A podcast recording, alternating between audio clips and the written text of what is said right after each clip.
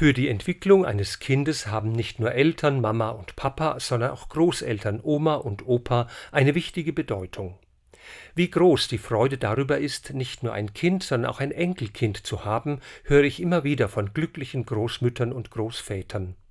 Wie schön ist es für Kinder, wenn sie das erste Mal ohne Eltern bei Oma und Opa übernachten oder mit ihnen in den Zoo gehen oder in den Zirkus oder für ein paar Tage wegfahren. Es sind glückliche Stunden, wenn Großeltern zu Besuch kommen oder besucht werden. Nächste Woche wird in der Kirche an die Großeltern Jesu erinnert, Anna und Joachim.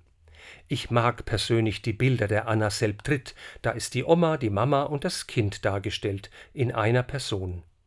So wünsche ich allen Enkelkindern, dass sie glückliche Stunden mit Oma und Opa erleben können.